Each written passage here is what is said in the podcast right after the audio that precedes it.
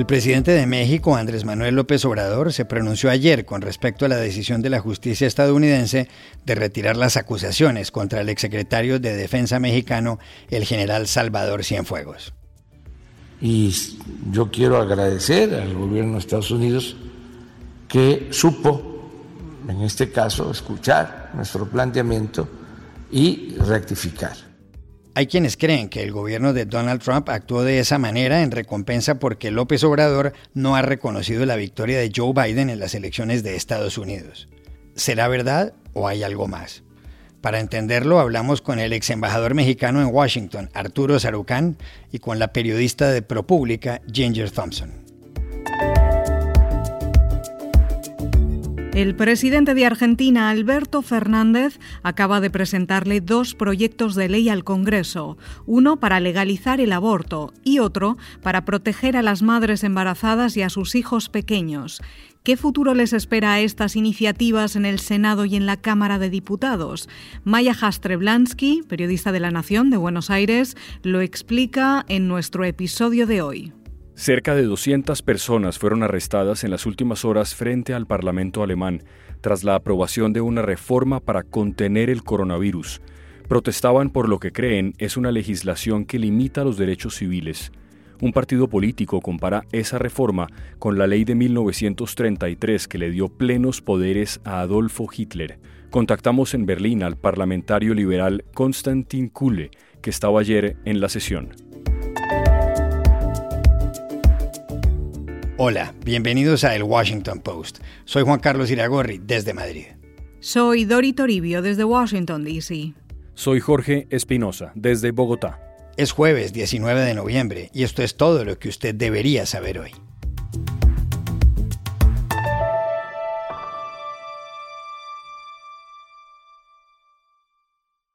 La decisión de Estados Unidos de retirar los cargos contra el exsecretario de Defensa de México, Salvador Cienfuegos Cepeda, ha sido considerada como una victoria diplomática del presidente mexicano Andrés Manuel López Obrador. El general Cienfuegos, que formó parte del gabinete ministerial de Enrique Peña Nieto, fue detenido en Los Ángeles el 15 de octubre. En ese momento, la justicia estadounidense lo acusaba de los delitos de narcotráfico y lavado de dinero. Su detención molestó mucho al gobierno de López Obrador, que a los pocos días citó en Ciudad de México al embajador estadounidense Christopher Landau para dejarle clara su estupefacción por lo acontecido. El martes todo cambió. El gobierno de Donald Trump anunció, en conjunto con la Fiscalía Mexicana, que daba marcha atrás en los señalamientos contra Cienfuegos, que a propósito ayer aterrizó de vuelta en Toluca. López Obrador reaccionó. No hay nada oculto nosotros eh, actuamos a partir de principios y lo que se hizo en este caso fue intervenir en materia política, diplomática, para expresar nuestra inconformidad. Muchos se preguntan si la decisión del gobierno de Trump es la respuesta a que el presidente mexicano se ha negado a reconocer el triunfo de Joe Biden en las elecciones del 3 de noviembre. Por eso llamamos al ex embajador de México ante la Casa Blanca, Arturo Sarucán. Mira, no, es, es muy sencillo. Eh, a pesar de que han ocurrido de manera relativamente simultánea, aquí no hay causa y efecto, no tiene nada que ver la posición del presidente López Obrador de no felicitar al presidente electo de los Estados Unidos, Joe Biden, con esta decisión. Hay razones de personales, políticas internas, que, explican eh, la decisión de no reconocer al presidente. Esta decisión no tiene ninguna vinculación en lo más mínimo con la decisión del gobierno estadounidense. Es una decisión basada fundamentalmente en el interés por preservar la relación estratégica con México. Es muy probable que eh, la DEA se lanzó sola eh, en la investigación sin avisar, sin consultar, sobre todo al Pentágono, al Departamento de Defensa. El gobierno de Estados Unidos, particularmente el Pentágono, lleva dos décadas tratando de construir una relación moderna de siglo XXI con las Fuerzas Armadas mexicanas y esta decisión eh, no solo socavaba eh, esa colaboración y esa interacción de las últimas dos, tres décadas, sino que ponía en jaque todo el andamiaje de cooperación de la seguridad militar-militar entre México y Estados Unidos. También le preguntamos a la periodista Ginger Thompson, jefa de corresponsales de ProPública y quien conoce muy bien México, qué explica la decisión de Estados Unidos sobre Salvador Cienfuegos. Mire, Juan Carlos, este, para mí eh, eh, eh, la respuesta es muy sencilla. E, es una cuestión de, orden y, y, estabilidad. O sea, el arresto del general se cayó en México como una bomba. Fue la primera vez que Estados Unidos había presentado cargos en contra de un alto líder del ejército eh, en la historia. Y, el ejército mexicano es la institución más importante de México, o sea, casi más importante de la propia presidencia entonces, y el arresto dejó eh, al ejército muy enojado y, muy asustado y muy preocupado. Y un ejército preocupado, desconfiado, enojado, representa una seria amenaza para la, estabilidad del país y, para la estabilidad de la cooperación entre México y, los Estados Unidos. O sea, los Estados Unidos dependen mucho en, la cooperación con el ejército mexicano para estabilidad en la frontera, para la relación en, términos de, de, la lucha contra el narcotráfico. Entonces, al, pesar esa estabilidad eh, con el caso contra el general eh, obviamente gana la estabilidad.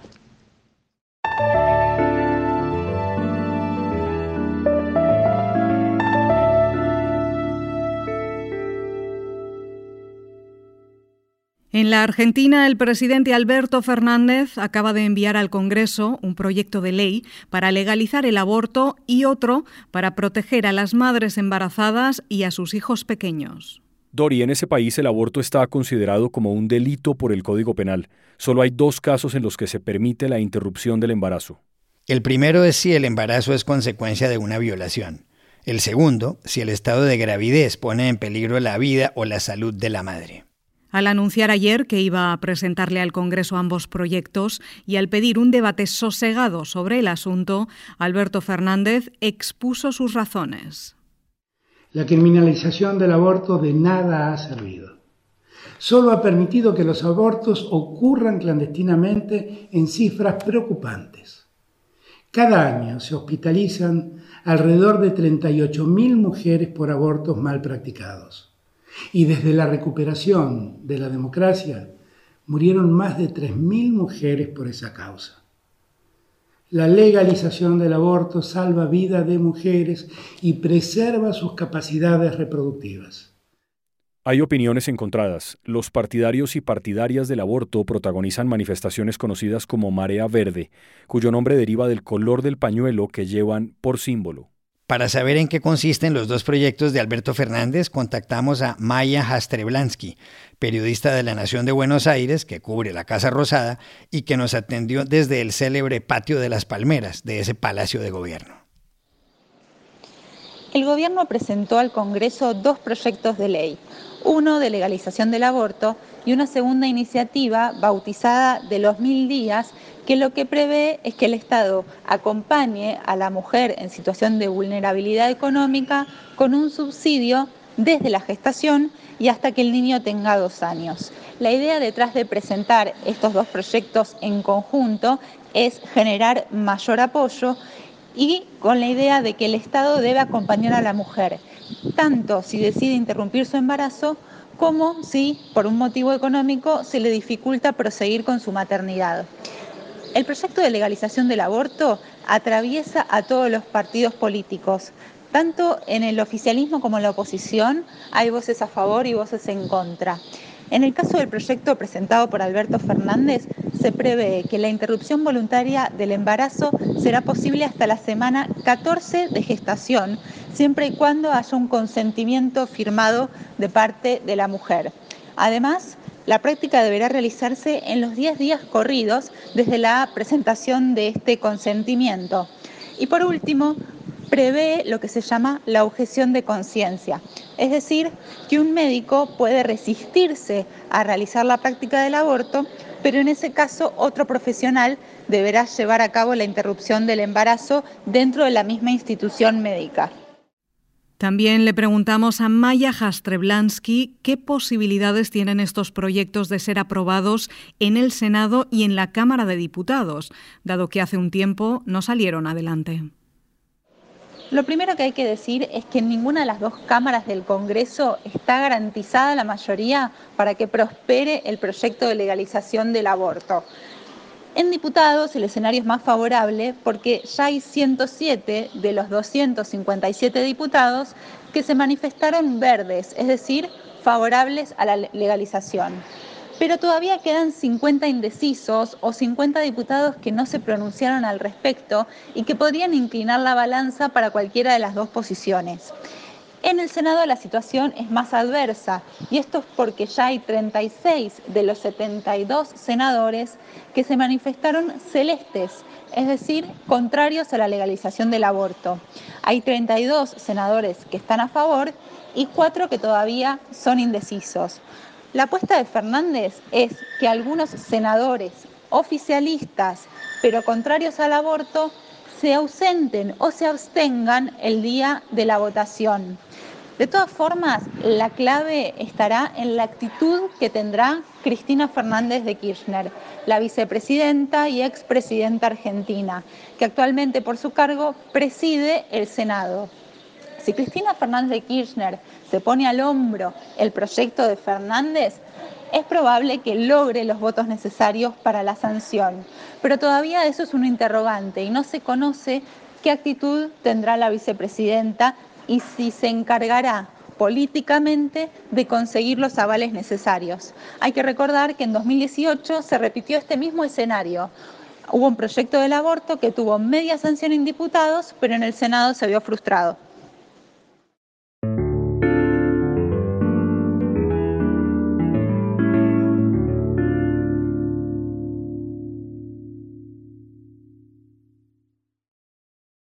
Miles de personas se manifestaron ayer en Berlín, cerca de la puerta de Brandenburgo, por la reforma a la ley sanitaria, aprobada por las dos cámaras del Parlamento alemán. Tanto el Bundestag, la Cámara Baja, como el Bundesrat, la Cámara Alta, le dieron luz verde a esa legislación que le da al gobierno de la canciller federal Angela Merkel más herramientas para combatir el coronavirus. El gobierno podrá tomar medidas estrictas para imponer el uso de las mascarillas, hacer cumplir el distanciamiento social, limitar el consumo de bebidas alcohólicas o cerrar determinadas tiendas a ciertas horas. Alemania ocupa el puesto 13 en la lista de países con más contagios. Ha reportado 854.000 según las estadísticas de la Universidad Johns Hopkins y ha habido 13.200 muertos.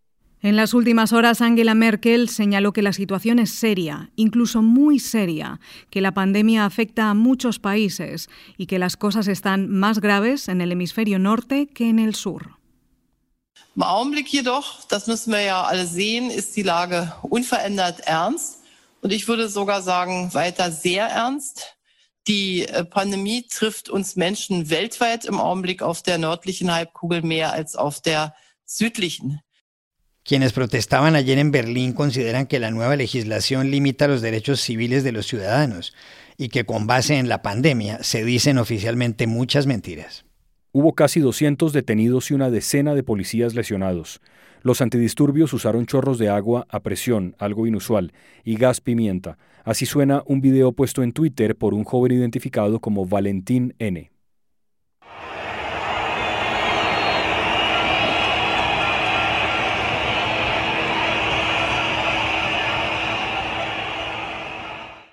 Algunos manifestantes lograron entrar incluso a la sede del legislativo.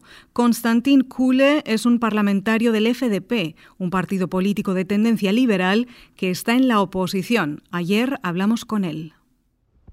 Bueno, hoy día hubo un debate en el Parlamento alemán sobre una nueva ley de protección contra las infecciones y está claro que esta pandemia eh, es un desafío para todas las democracias y por lo tanto eh, este debate fue muy emocionado y hubo manifestaciones eh, en las calles y está bien que la gente utilice sus derechos, pero pudimos observar que algunas personas entraron al Parlamento y que algunos parlamentarios de ultraderecha los hicieron y los dejaron entrar eh, al Parlamento, eh, donde insultaron a los ministros, trataron de grabar a los parlamentarios con eh, su móvil y esto realmente es una violación de nuestras reglas parlamentarias que me parece muy peligrosa.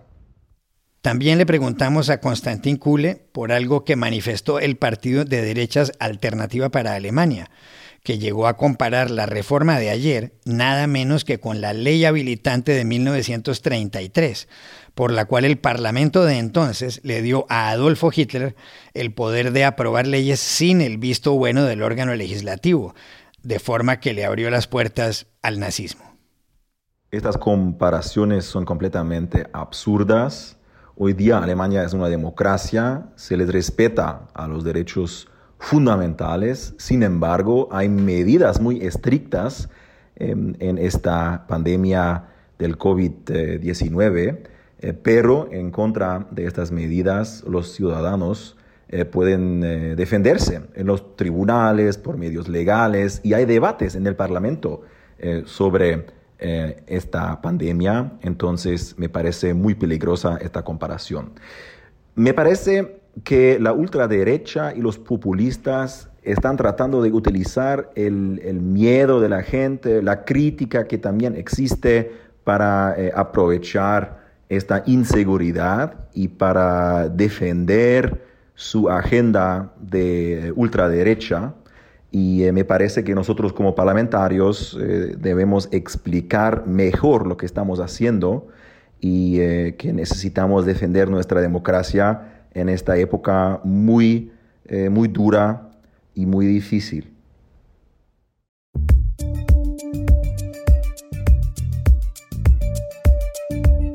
Y estas son otras cosas que usted también debería saber hoy. En Estados Unidos, donde la pandemia deja ya más de 250.000 muertos, el secretario de Salud, Alex Azar, dijo que este año podrían distribuirse en todo el país 40 millones de dosis de las vacunas de la Pfizer y Moderna. Cada persona requiere dos dosis. Conjuntamente, ambas compañías podrían producir también 40 millones de dosis al mes. La Pfizer actualizó ayer su información. Afirmó que su vacuna tiene una eficacia del 95%. Además, Nueva York cerrará los colegios desde hoy. 300.000 niños se verán afectados.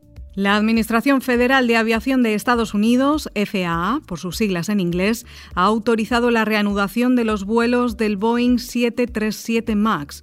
Dos de estas aeronaves, una de Lion Air en Indonesia y otra de Ethiopian Airlines en Etiopía, sufrieron accidentes por fallas técnicas en octubre de 2018 y marzo de 2019, que acabaron con la vida de 346 personas. Por esa razón, se suspendieron los vuelos de ese modelo. España ha roto el récord de fallecimientos de coronavirus acumulados en una semana. Su Ministerio de Sanidad ha dicho que hubo 1.346 muertes. No obstante, ayer se informó que se presentaron 15.318 nuevos contagios en las últimas 24 horas, lo que significa una cierta reducción en el embate de la segunda ola de la pandemia. La comunidad autónoma donde más crece la enfermedad es Asturias, en el norte. Y aquí termina el episodio de hoy de El Washington Post, el guapo. En la producción estuvo John F. Burnett. Por favor, cuídense mucho. Y pueden suscribirse a nuestro podcast en nuestro sitio web, elwashingtonpost.com, seguirnos en nuestra cuenta de Twitter, arroba el post, y también nos encontrarán en Facebook buscando el Post Podcast. Chao, hasta mañana.